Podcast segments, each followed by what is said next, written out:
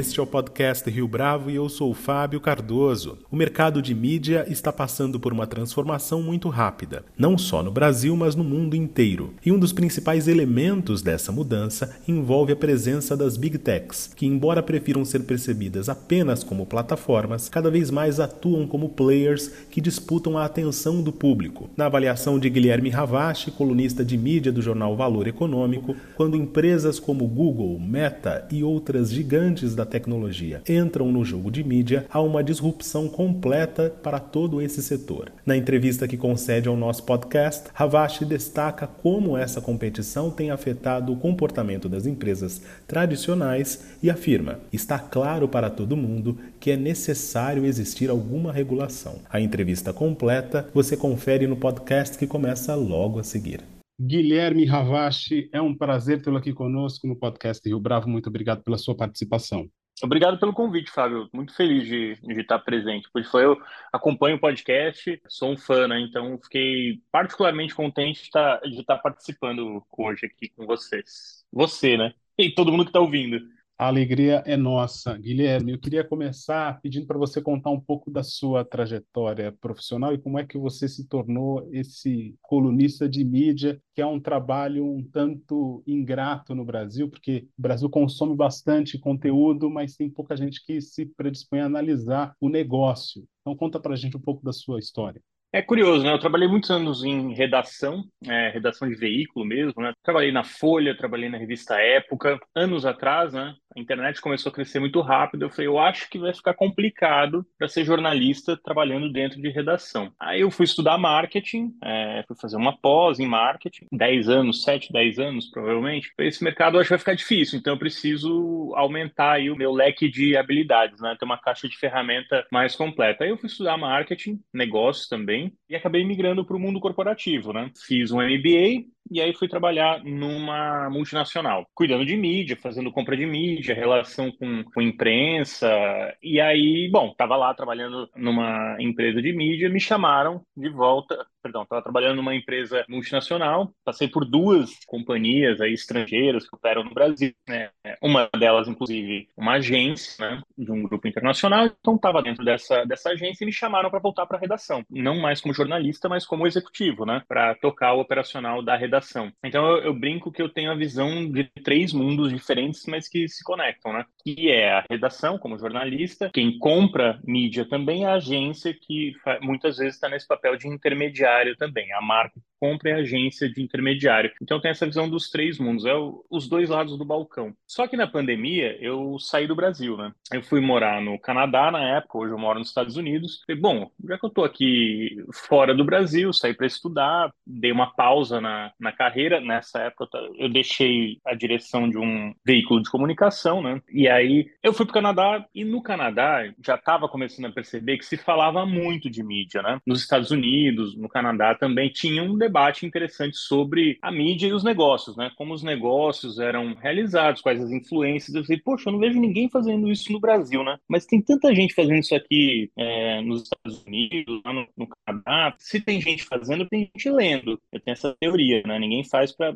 ninguém. E eu falei, eu acho que tem uma oportunidade de fazer isso no Brasil conheço, né, o Daniel Castro, que é fundador do Notícias da TV. O Daniel Castro foi muitos anos da, da Folha. Eu comentei com ele e falou: ah, escreve para Notícias da TV. E eu comecei escrevendo sobre mídia no Notícias da TV, num período curto, né, curto do meu ponto de vista, pouco mais de dois anos. A coluna foi crescendo, as pessoas foram se familiarizando, gostaram. Fui para o UOL, escrevia para Notícias, depois para Notícias e para o UOL. E aí, mais recentemente, eu, eu migrei né, para o Valor Econômico. Então, hoje eu sou colunista de mídia no Valor Econômico. É essa história. É, eu acho que toda essa trajetória de ter morado fora, de ter trabalhado em vários lugares, me ajuda a entender um pouco a dinâmica, né, de como funciona o, o, o mercado, assim tanto parte de mídia, mas também da operação das empresas de mídia e assim por diante. Como é que você observa as principais diferenças, ou ainda, quais são as principais diferenças desse mercado de mídia num país como os Estados Unidos, onde você mora, você tem grandes players, e o Brasil, em que você tem uma disparidade muito grande entre os veículos? Você tem uma empresa muito forte, que é o Grupo Globo, que é, uhum. dá de braçada em termos de audiência, e você tem as outras emissoras que aparentemente se contentaram em disputar o segundo lugar. É, eu acho que assim, talvez eu vou, mais do que as diferenças, vou, talvez seja mais fácil pontuar as semelhanças, né? E aí o que a gente percebe no mundo inteiro é uma, uma concorrência brutal e uma mudança muito rápida do mercado. Por que, que isso acontece? Do meu ponto de vista, a entrada das big techs. Né? Quando você tem Google, Facebook, uma série de outras empresas muito grandes e muito capitalizadas entrando é, no jogo de mídia, é um, um, uma disruptura completa de todo o setor. Né? Primeiro existia proteção geográfica. Né? Então, um veículo, a Globo era muito forte no Brasil, ela não precisava se preocupar muito com a NBC entrando no Brasil ou com a ABC entrando no Brasil. Ah, mas a Disney estava aqui. Não, a Disney estava, mas ficava no cabo, tinha ESPN, era mais esporte, ficava no cabo, porque tinha uma proteção geográfica, no certo sentido, né, de estar no país, de ter o, o, o relacionamento com as pessoas, com o meio mesmo, né, com, com a região. Só que nos últimos anos, né, a evolução da tecnologia fez com que essa barreira geográfica caísse completamente. Então você tem a Netflix que surge, é, disponibiliza filme a hora que você quiser, quando você quiser, no momento que você quiser. Aí surge a rede social, que dissipa a atenção, né? Eu acho que a gente tem uma, uma, uma batalha, uma guerra tremenda pela atenção do usuário. Seja você uma marca, você está lutando para contar a sua história, para chamar a atenção das pessoas. Se você é um grupo de mídia, você está lutando para chamar a atenção das pessoas, para que elas consumam o seu produto. Se você é um produtor de conteúdo, você está disputando a atenção de todo mundo, desde a pessoa que está jogando um videogame até a pessoa que está assistindo um programa de TV ou está simplesmente vendo filme na Netflix ou assistindo vídeo vertical no TikTok ou no Instagram. E eu acho que aí tem um, um, outro fator, né, que muda completamente o jogo, que é a entrada do algoritmo no mercado de mídia. A gente teve uma transformação brutal quando algoritmos. Primeiro foram os algoritmos do Facebook e do Google, mas talvez, num certo sentido, de uma maneira mais contida. É, eu brinco que foi o estágio 1 né, dos algoritmos de mídia, é, que permitiram venda programática, é, a segmentação da audiência. Toda essa tecnologia é, permitiu que se ganhasse eficiência na hora de fazer publicidade, né? casar o conteúdo com o público. E isso para as TVs, para os grupos de mídia tradicionais foi muito, muito disruptivo. Acho que foi um baque aí ao longo das últimas duas décadas, pelo menos. A gente vê por jornais impressos, né, o que aconteceu com eles com a chegada do digital, revistas, e agora a gente entra no momento que pega a TV também. E essa lógica do algoritmo, ela também bateu na TV, porque o TikTok, né, isso é até um, um certo sentido, é, o Facebook, o Google, quando sugeriam uma notícia ou um assunto, um vídeo que você via, no caso do YouTube, ele era disruptivo, mas ele apresentava um conteúdo ainda seguindo um, po um pouco da lógica lógica que se usava na TV. Ah, a pessoa gosta disso, ela deve gostar daquilo. Então, no Facebook, aquela lógica dos amigos. Bom, se ele tem um amigo XYZ, ele vai ver esse conteúdo de amigo XYZ, ele provavelmente vai ter gostos em comum. Vão ter elementos em comum daquilo que eles gostam. Mas aí chega o TikTok, né, e fala: não, vamos fazer o seguinte, vou botar um algoritmo aqui que vai entregar para a pessoa aquilo que ela mais assiste e o que ela gosta. E é quase um raio-x, assim, né? Porque se você pergunta para uma pessoa se ela gosta, talvez, de um tema, ah, você gosta de carro? Ela fala assim, não, carro eu não, não gosto muito não. Mas aí você vai ver o feed dela lá no TikTok, tem só vídeo de carro, mas com algum elemento ela goste. Ah, porque talvez ele não goste especificamente de carro, mas ele goste de ver cenas de trânsito, de infrações de trânsito. Só que imagina isso, né? Um, um algoritmo muito poderoso correndo simultaneamente em milhões de aparelhos de telefone celular com milhões de pessoas assistindo e esse algoritmo sendo otimizado de uma maneira frequente constante. Mas você fala assim, ah, mas isso já era otimizado, né? O algoritmo antigamente, né, com Google, Facebook, ele já vinha sendo aprimorado. Sim, mas com uma lógica diferente. Porque a lógica do TikTok é entender os elementos que você assiste aquilo que mais te atrai. Não precisa ser o mais construtivo, não precisa ser o mais instrutivo, aquilo que prende a sua atenção. Essa lógica do algoritmo atual leva essa tempestade que a gente passa hoje na mídia, do meu ponto de vista. Você comentou, né, dessa diferença de audiência, né? Sim, a Globo é um grupo muito grande, muito forte, quando você olha no cenário brasileiro. Por méritos dela também, que se preparou ao longo de anos, que investiu, mas quando você olha num, num cenário global, a Globo não é tão grande. Quando você compara a Globo com o Google, com Facebook, com a Apple, com a Amazon, são empresas que faturam bilhões de dólares, na verdade, nem faturam, lucram bilhões de dólares todos os anos, é muito difícil concorrer com essas empresas. E a Globo é, de alguma maneira, se propõe a concorrer com esses grupos gigantescos de mídia.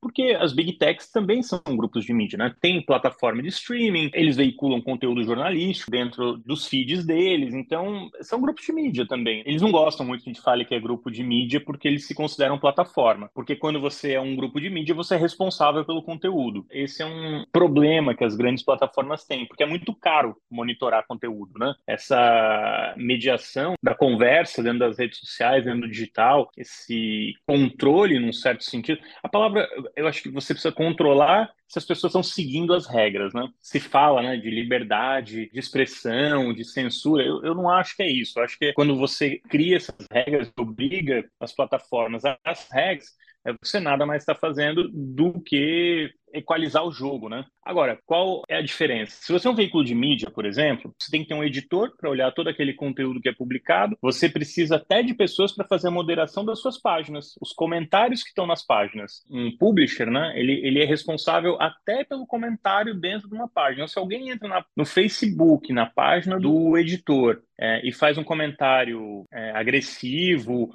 uma ameaça contra alguém, ele é responsável né, pela legislação brasileira. Mas olha que loucura. O editor é responsável, mas a plataforma na qual está o comentário não é responsável. Então, acho que essa é uma, é uma distorção que tem dentro do, do mercado que faz com que encareça muito para veículos de mídia, encareça né, o custo de operação para veículos de mídia, é uma vantagem que as plataformas não têm. E é muito é, em torno disso que gira agora até a PL 2630, né, que ficou conhecida como a lei das fake news, e trata também de fake news, mas de diversas outras coisas. Eu acho que é até mais correto a gente falar que é, é uma lei para regular a operação de gigantes de tecnologia, big techs no país. Né? A gente vai voltar a falar sobre essa PL, Guilherme, mas só para a gente gente não perder esse fio da meada. Quando você fala que as big techs têm hoje uma competição quase é, promovem, né, uma competição desigual com empresas de mídia tradicional. A gente ainda não está falando de um cenário em que os conteúdos de marcas como Globo no Brasil, grupos também consolidados lá fora, como o caso da HBO, que agora já não é mais HBO nos Estados Unidos, uhum. ainda são absolutamente fundamentais para que esse conteúdo produzido nas redes sociais ganha tração? Estou perguntando porque o nosso prime time aqui no Brasil ainda fala de novela, a gente viu o fenômeno uhum. foi Pantanal. Aos domingos, nas últimas semanas, a gente tem falado bastante de Succession. Então, a gente ainda não está um pouco nesse momento de transição, quer dizer, essa competição ainda não guarda uma vantagem para esses grupos de mídia tradicional? Eu acho que a narrativa que as empresas de tecnologia criaram é muito poderosa. Narrativa para as marcas mesmo, né? É, eu, eu, discuto muito essa questão de métrica, por exemplo, né? Quando você vai no YouTube, aí o YouTube tem os, pró, tem os números dele. Então, assim, quem vem vende, te entrega um número medindo o resultado daquilo que ele fez. Quando você vai para TV, para rádio, você tem empresas né, de medição de audiência, a Cantar Ibope, Nielsen. Tem um terceiro, alguém que é está de fora que está olhando esse número e está fazendo a medição. Quando você olha para o Google, para o Facebook,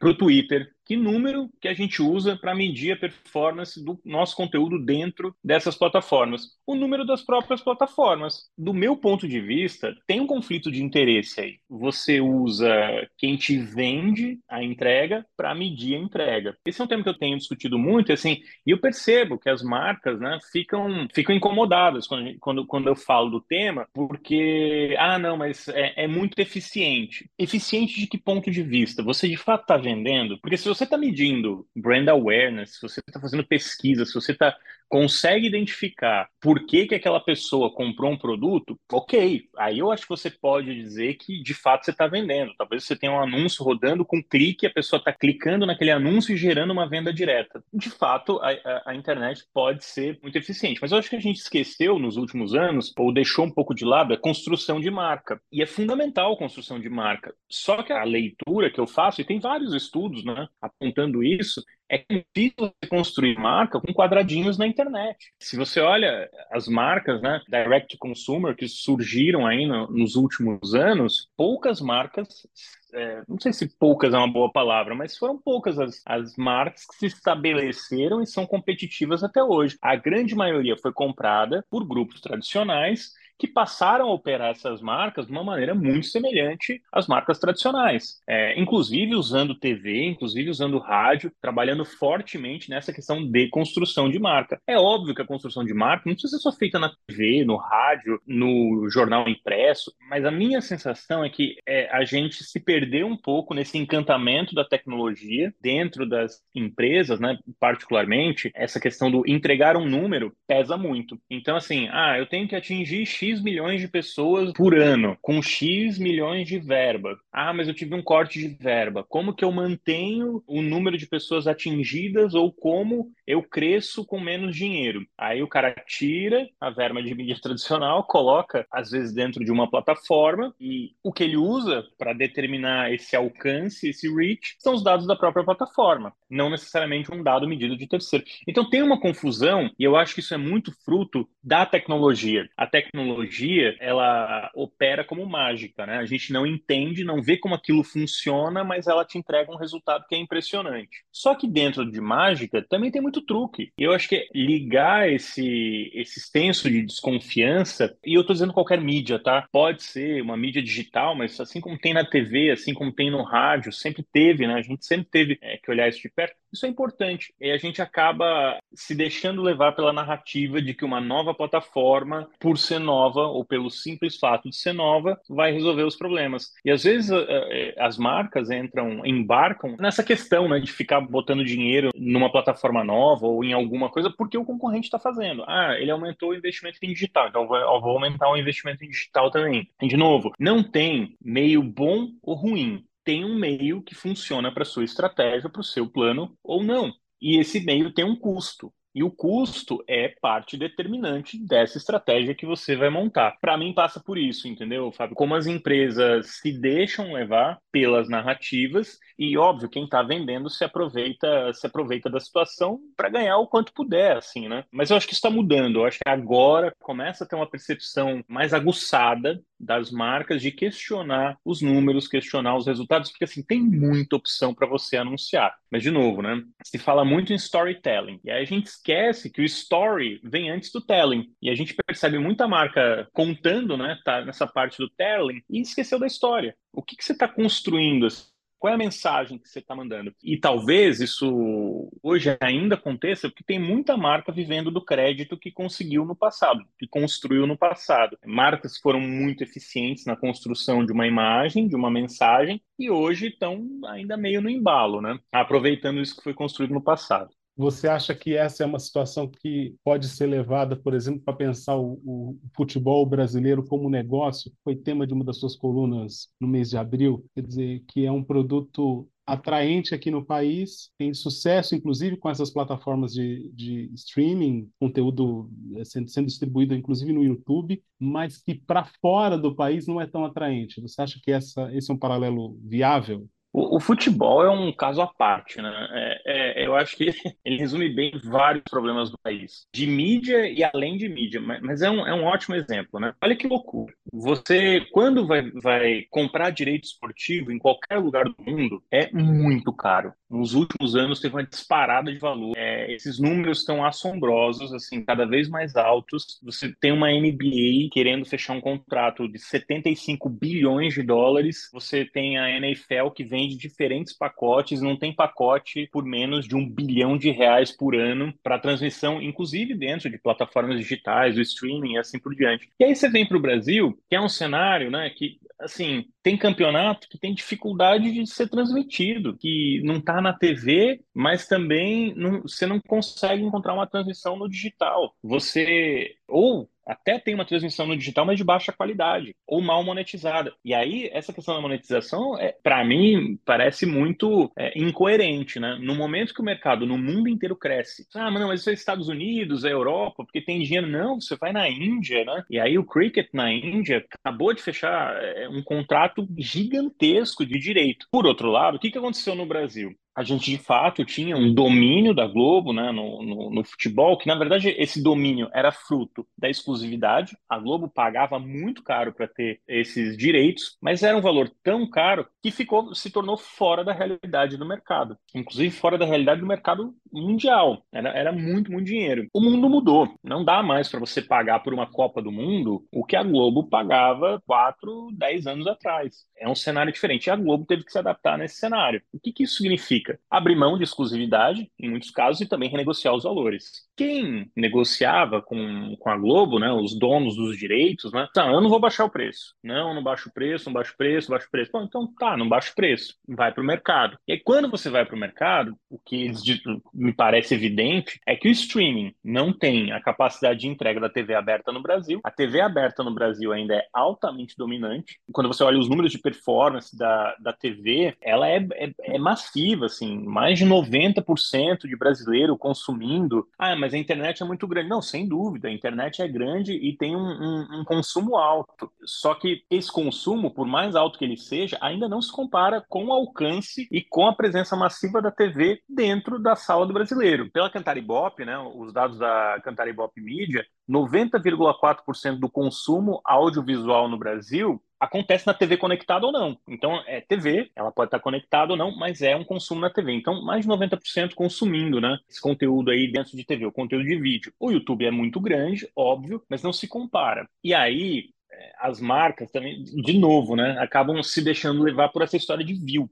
Assim, um view não equivale a um ponto no Ibope, são métricas muito diferentes, com uma conta muito diferente, né? Fiz esse cálculo numa transmissão do, do Galvão Bueno. O Galvão transmitiu um jogo da seleção e pá, todo mundo 10 milhões, 10 milhões. E aí parecia que eram 10 milhões de pessoas assistindo. Brutal, mas não foram 10 milhões de pessoas assistindo, foram 10 milhões de views. Pelas métricas internas do YouTube, foram 10 milhões de views, o que significa que são 5 milhões de unique views. Só que para quem vê lá 10 milhões de views, na, na cabeça das pessoas que estão acostumadas com o Ibope, ah, então 10 milhões de pessoas assistiram. Não, são 10 milhões de views. E essa conta é do próprio YouTube, tá? Esse é o número que o, que o YouTube usa. Esse número acaba gerando uma confusão na cabeça das pessoas quando vai comparar audiência de TV e audiência de internet. E eu não estou dizendo aqui que um milhão de e-mail, um milhão e meio de aparelhos conectados assistindo o Galvão Bueno no YouTube é pouco ou é ruim. Ao contrário, eu acho um número é, impressionante, mas não dá para comparar com a TV. A TV ainda é massiva,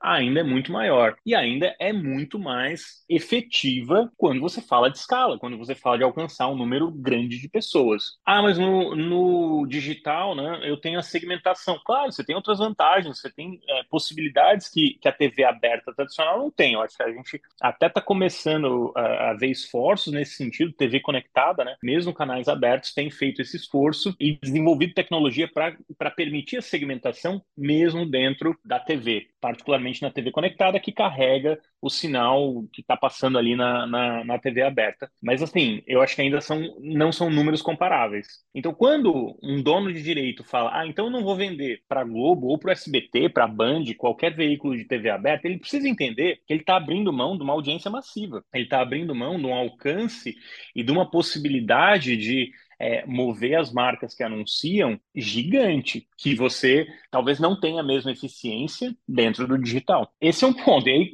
só que quando eu vejo esses direitos, eu já escrevi isso, né, terem vendidos a preço de banana só para estar tá no YouTube, aí faz menos sentido ainda para mim você coloca o futebol gratuitamente no YouTube, você quebra o negócio do streaming, que não é uma panaceia, a gente sabe que o streaming veio para ficar, que vai crescer, mas a própria Netflix fala que gostaria de, já falou, né, em evento com investidor, que gostaria de ter esporte. Por que, que ela não investe em esporte? Porque o preço do esporte é muito caro para o retorno que ela tem. Hoje ela considera mais barato ela, ela produzir um filme, produzir ficção, uma série, do que necessariamente comprar um esporte pelo valor que ele está. E aí no Brasil tem uma situação meio esquizofrênica, né? Você vende para as plataformas plataformas, cobra caro por isso. Eu acho que essa crise no streaming que a gente passa agora, né, com as empresas tendo que cortar custos, porque o streaming, a verdade é que, tirando a Netflix hoje, você tem o Discovery Plus e a Netflix que não perdem dinheiro. Todas as outras plataformas perdem e perdem muito dinheiro.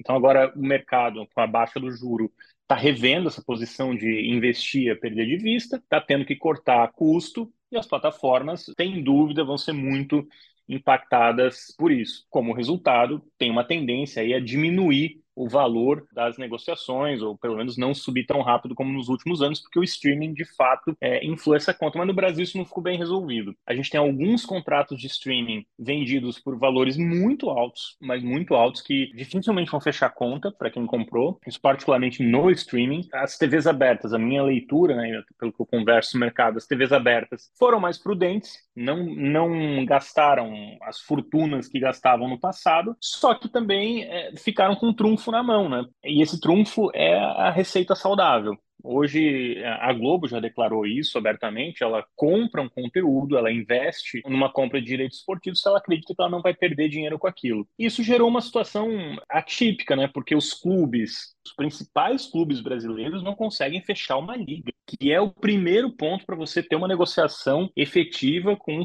de qualquer direito, qualquer direito esportivo. Não tem nenhuma liga formada ainda. Tem dois grupos debatendo, discutindo há vários meses para tentar se organizar para vender esse direito. Mas o fato é que a gente tem esses direitos indo parar no YouTube ou fora da tela e não me parece ter um plano coeso para usar TV, streaming é, e o próprio YouTube de uma maneira construtiva. O YouTube nos Estados Unidos gasta por ano mais de um bilhão de dólares para comprar um pacote da NFL. E aqui no Brasil ele ganha de graça o conteúdo, porque quem está pagando é o streamer, né? É, é, é a empresa que está com o streamer que vai fazer a transição. É muito conveniente para o YouTube receber esse conteúdo de graça sem ter que fazer investimento. E o que pouca gente fala é que quando você olha o YouTube, né, nos Estados Unidos, ele cobra assinatura. Ele tem o YouTube TV e você quer assistir a NFL, você tem que ser assinante. E isso é uma exigência da NFL, né? Porque para colocar de graça, você tem que ter um dinheiro de TV dentro disso. Mas o direito tem que ser, o direito esportivo tem que ser vendido de uma maneira que é, estimule a audiência da TV aberta. Então, no Brasil, minha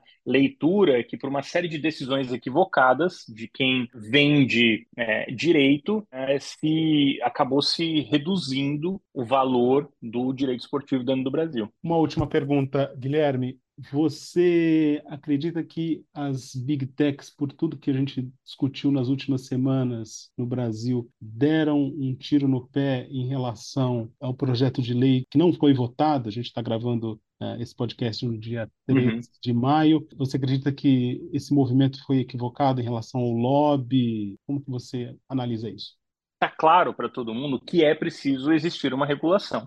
Isso não tem dentro das próprias empresas de tecnologia a gente percebe uma, uma boa vontade, uma abertura para se discutir algumas questões. O problema, né, e aí eu acho que essa é uma discussão difícil mesmo, é como se vai fazer isso. E aí se tem muito ruído em torno disso. As big techs estão, elas estão no papel delas, de defender o, o, dinheiro delas, a receita delas. Qualquer tipo de regulação vai impactar economicamente essas empresas se você vai fazer uma regulação para combater fake news, eles vão ter que contratar mais humanos para fazer a moderação do conteúdo. E humano é caro, é isso que encarece a conta. Eles vão ter que contratar mais humanos. Se eles tiverem que pagar multa por eventualmente não terem humanos fazendo o controle desse conteúdo, vai encarecer a operação deles. Se a maneira que eles fizeram o lobby foi mais efetiva, mais ou menos efetiva, eu acho difícil avaliar. Até porque o que eles queriam, eles conseguiram. Quanto mais eles adiarem a entrada da lei, ou quanto mais eles conseguirem postergar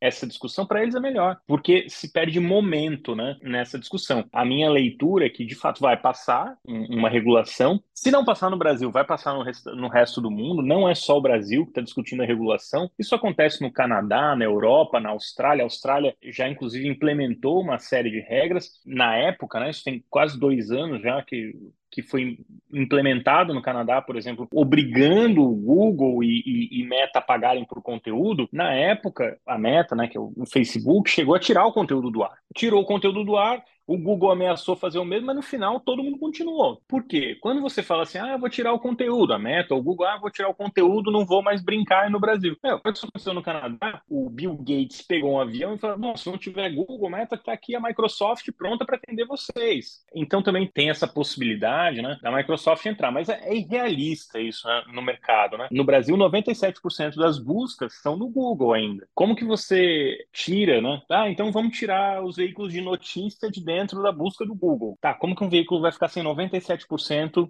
das buscas no, no país. Então, não é uma discussão só sobre direito autoral, não é uma discussão só sobre fake news. Do meu ponto de vista, é uma discussão sobre poder econômico também. Claro que essa discussão é ampla, porque tem outros aspectos que, assim, tudo bem, a gente vai remunerar o jornalismo, mas quais vão ser, vão ser as regras para remunerar o jornalismo? Qual vai ser o processo de controle desse dinheiro? Qual vai ser a visibilidade que o cidadão brasileiro vai ter sobre a distribuição do dinheiro para os grupos de mídia, realizado pelas big techs no caso disso passar? Óbvio, né? Foi uma campanha muito agressiva, uma campanha de lobby, uma campanha de relações públicas, né? Com publicidade muito agressiva, porque de fato essa estava muito próximo da lei passar e as big techs não queriam que passasse na versão que estava, então foram muito agressivas. Eu acho que se foi um tiro no, no, pé e a extensão, a gente só vai saber com o tempo, tá? É a minha leitura, porque as decisões que a gente toma agora, elas, elas demoram bastante tempo para ver como isso, como isso é, acaba se desenrolando ao longo do tempo, né? Lá no passado, né?